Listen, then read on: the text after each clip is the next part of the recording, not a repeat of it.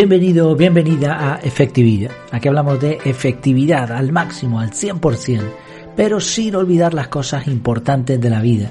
Y hoy vamos a hablar, de hecho, de una de las cosas más importantes de la vida, que es protegerla, proteger la vida eh, en sí mismo. El título de este episodio es Los cinco pasos para sembrar el caos y cómo protegerte. Creo que es un tema muy interesante, más en la situación que estamos viviendo la mayoría de nosotros. Un par de preguntas para empezar. ¿Sientes que tu vida es caótica? ¿Que tienes muchos frentes abiertos y todos ellos escapan a tu control?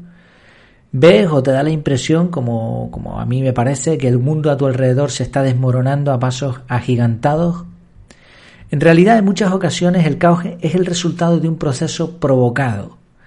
Si te fijas, la naturaleza tiene un diseño complejo, pero poco caótico. La tendencia es a la autorregulación. Y esto ocurre aunque nos empeñemos en hacer muchas cosas mal. Fíjate el daño que le estamos haciendo a la naturaleza y cómo ella intenta siempre regenerarse. Por eso, si quieres conseguir caos, tienes que trabajar para ello. Y por eso se utiliza la expresión sembrar el caos. El caos no es algo fortuito normalmente, es algo provocado. Por ejemplo, en la película Caos, un grupo de atracadores siembran el caos, precisamente, valga la redundancia, para conseguir un objetivo oculto. ¿Cómo funciona este proceso y cómo podemos protegernos? En general el caos viene después de una serie de sucesos o pasos. Vamos a ver cinco pasos. Bueno, así lo he dividido yo, podrían ser más, menos, de otra manera, pero creo que esto encaja con la mayoría de las situaciones de eh, caos, situaciones caóticas. El primer paso, la desinformación, noticias falsas, cortinas de humo, Tal y como ya explicaba desde hace muchos años el libro El arte de la guerra, el objetivo es saberlo todo de tu enemigo, pero que él no sepa nada de ti. O mejor todavía, que crea que sabe de ti, pero en realidad esa información sea errónea. Y al final, para sembrar el caos, lo que se hace es que la verdad se oscurezca a tal modo, a tal grado, que ya no se sabe lo que es cierto y lo que no lo es. Esto, por lo menos a mí, me, me, parece que está pasando en la pandemia. Ya no sabes ni, ni, lo que es verdad ni lo que no es verdad. No sabes si, si hay algo detrás, si no lo hay, los datos que te dan, etc. Segundo paso. Control de la población y pérdida de libertades, añadido a recortes en los beneficios. Con cualquier excusa se comienza a restringir la movilidad y las acciones del conjunto de personas, de personas de ciudadanos. El objetivo puede ser aquellas personas a las que se controla, pero también puede ser un modo más de impedir que sepan lo que realmente ocurre. Es decir, una vez, primero la desinformación, segundo, control de la población. Se intenta controlar, ¿para qué? Para que pierdan sus libertades, para que tengan menos beneficios, para impedir que sepan lo que realmente ocurre. Tercer paso, las instituciones llegan a estar en en un estado de fuera de control y ya no se accede a los servicios básicos. El paso, este es el paso anterior al caos, al caos total, y es la pérdida de estabilidad. Se pierde la confianza en las instituciones porque ellas mismas no tienen el control. Como resultado, se pierde el acceso a servicios como finanzas, agua, electricidad o comunicaciones. Esto no ha sucedido, por lo menos aquí en España, aunque mm, no ha faltado mucho, porque en algunos momentos, sobre todo durante el confinamiento, eh, todo lo que requería de burocracia se paralizó y todavía es y estamos muy atrasados con respecto a los tiempos normales. Pero bueno, el, caos no viene solamente por eso, evidentemente es mucho mayor, el descontrol es total y ni siquiera los servicios básicos como el agua, los bancos, la electricidad, etcétera, pues se pueden mantener previo al caos. Paso 4. El caos, la aniquilación. Con el descontrol total y la pérdida de confianza, cada uno busca su propio beneficio y se producen resultados catastróficos. Los típicos saqueos, eh, ya no hay ningún control sobre la violencia, bueno, etcétera. Caos total. Y quinto paso, una vez el caos concluye su trabajo, se produce un reinicio. Los sobrevivientes comienzan de nuevo y empieza la restauración del orden natural. Si en resumen cinco pasos, desinformación, control de la población y pérdida de libertades, el segundo, tercero, eh, instituciones fuera de control, falta de acceso a servicios básicos, cuarto paso, aniquilación, caos, descontrol total y quinto paso, el reinicio. Si te fijas, cualquier película apocalíptica eh, o incluso en la vida real, en ataques terroristas, en guerras, se ven estos pasos de forma más o menos concreta y no suelen variar de orden. Pero este ciclo del caos, podríamos llamarlo así, se puede observar también en relaciones familiares, en empresas o en situaciones personales. Seguramente conoces alguna situación, por ejemplo, en una, en una familia, en donde primero es eso, primero hay malentendido, desinformación, mentiras. El segundo paso, pues ya la amistad se recorta, ya no se dan regalos o bueno, este, este, este, tipo de venganzas, pequeñas venganzas. El tercer paso ya es la pérdida total de confianza, ya ahora no se hablan, ni siquiera las cosas básicas se, se mantienen. El cuarto paso es la guerra total y el quinto paso el reinicio. O sea, esto sucede con una amistad, sucede en una familia, sucede en un trabajo, en una empresa, en muchas situaciones. Es como un ciclo que se repite de vez en cuando, pero que no, como hemos dicho al principio, que no es casual, sino que está formulado, está pensado. ¿Cómo protegernos del caos? Bueno, si te fijas, el primer paso es esencial, el control de la información. Por eso es tan importante, tan es importantísimo no solo estar bien informado, sino controlar las fuentes de información. Al mismo tiempo es necesario controlar nuestros datos, nuestra privacidad. O sea, queremos hacer lo contrario de lo que decía lo del arte de la guerra. Queremos proteger nuestros datos, al mismo tiempo estar bien informados. Leer el periódico, ver el telediario, consultar redes sociales y dejar libremente nuestros datos por todos sitios, esto no son buenas ideas. Contar con información confiable es la mejor forma de protegernos. Pero claro, por mucho que tengamos información correcta, los siguientes pasos del caos ya no dependen de nosotros, pero sí podemos minimizar los riesgos. ¿Cómo?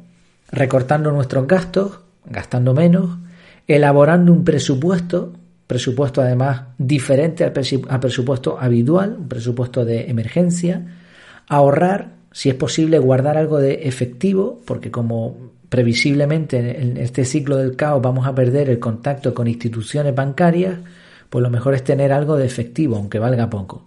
Buscar medios alternativos de ingresos, deshacernos de lo no esencial, esto es importante ahora, este punto, seguir invirtiendo en nuestro desarrollo personal.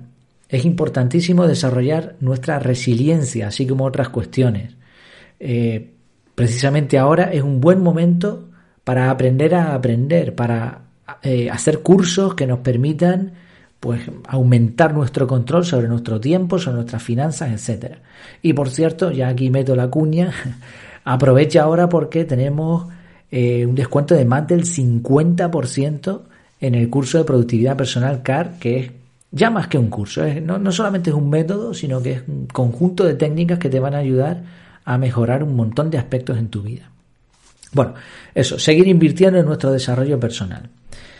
Por cierto, eh, añado otra cosa más. El precio ya es, es, bastante bajo, pero de todas formas, cualquier cosa que necesites, escríbeme el formulario de contactar, por Telegram también, sabes que tenemos el canal de Telegram donde eh, te mantengo al día de cualquier novedad.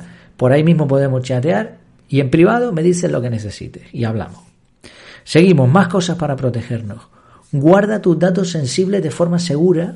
Esto nos referimos a tener un archivo en casa que se pueda mover, a tener los datos eh, guardados no solamente en nuestro ordenador, en nuestro móvil, sino también en la nube, en una copia de seguridad, etcétera y cuidar de nuestra privacidad, no ir dando datos por, todo, por todos sitios. Hay que ser discretos, sobre todo en momentos de caos. Una idea práctica, tener una mochila de emergencias con lo necesario para dos semanas. Esto deberíamos tenerlo en casa, ahí preparado para cuando surja el momento de, necesidad, para no tener que estar haciendo todo ahí. Incluso junto con la mochila estaría bien un listado de las cosas que vamos a añadir a última hora si tenemos que salir corriendo. Hacer una compra para unas dos o tres semanas. Desde que veamos que la cosa se pueda complicar, una compra, dos, tres semanas. Y seguir las instrucciones de seguridad. Aunque no nos la creamos, es mejor pecar de cauto que de pasota. Mejor prevenir que curar. Igual los puntos que acabamos de comentar te han parecido catastrofistas, pero en realidad son consejos que vienen bien tener en cuenta siempre. Recortar gastos, ahorrar, presupuesto, deshacernos de lo no esencial, desarrollo personal, privacidad, mochila de emergencia, comprar con tiempo, seguir instrucciones, todo esto es necesario siempre, pero mucho más cuando se, comienza este ciclo del caos.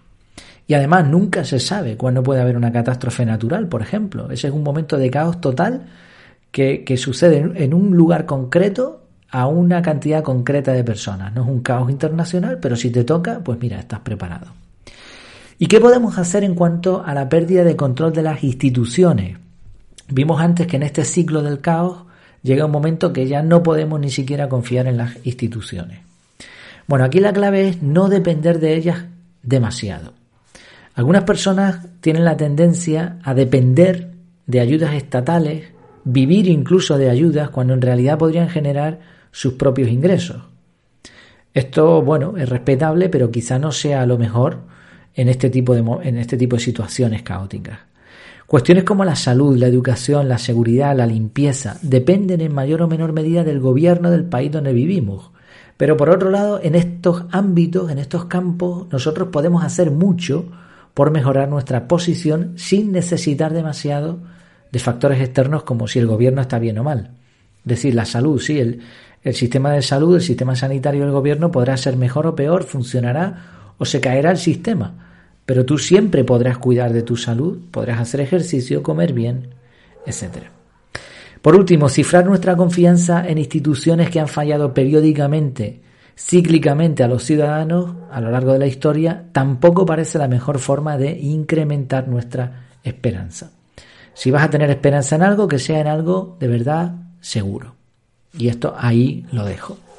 Y por último, paciencia, mucha paciencia. Si hemos hecho las cosas bien, si hemos seguido estos pasos para protegernos del caos, si conocemos este ciclo del caos y sabemos lo que puede venir después, si hemos tomado medidas prácticas, si tenemos confianza en valores realmente seguros y sobre todo si al final aguantamos, aguantamos el temporal, podremos sobrevivir a una situación de caos, sea personal, sea nacional o internacional. Y recuerda que al final los periodos de caos siempre han terminado en una regeneración, en una vuelta a la normalidad o incluso en una mejora eh, y a veces una mejora sustancial. A veces hace falta un caos en tu vida, un terremoto de, de magnitud para que de pronto uno despierte y cambie cosas que no tenía ningún sentido hacer y mejore su vida. En resumen, protégete a ti y a los tuyos del caos. Esto no es una película. Pues espero que te haya resultado útil y que te haya dado que pensar, sobre todo en estos momentos en los que estamos viviendo. Como siempre me tienes en mi casa, ahí estás invitado, están las puertas abiertas, en efectividad.es. Ahí nos vemos. Y mientras tanto, que lo pases muy bien.